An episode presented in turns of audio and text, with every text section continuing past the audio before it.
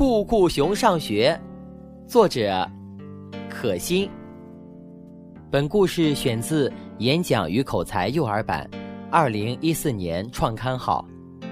今天风和日丽，酷酷熊背着书包来到了学校。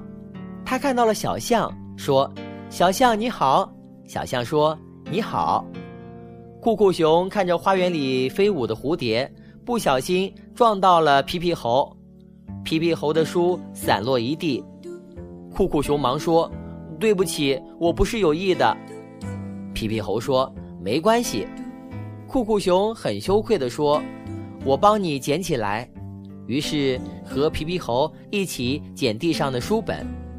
皮皮猴接过书说：“酷酷熊，谢谢你。”酷酷熊说：“对不起，都是我不好，我下次注意。”这时候铃声响了。皮皮猴很有礼貌地对酷酷熊说：“再见。”酷酷熊也微笑着对皮皮猴说：“再见。”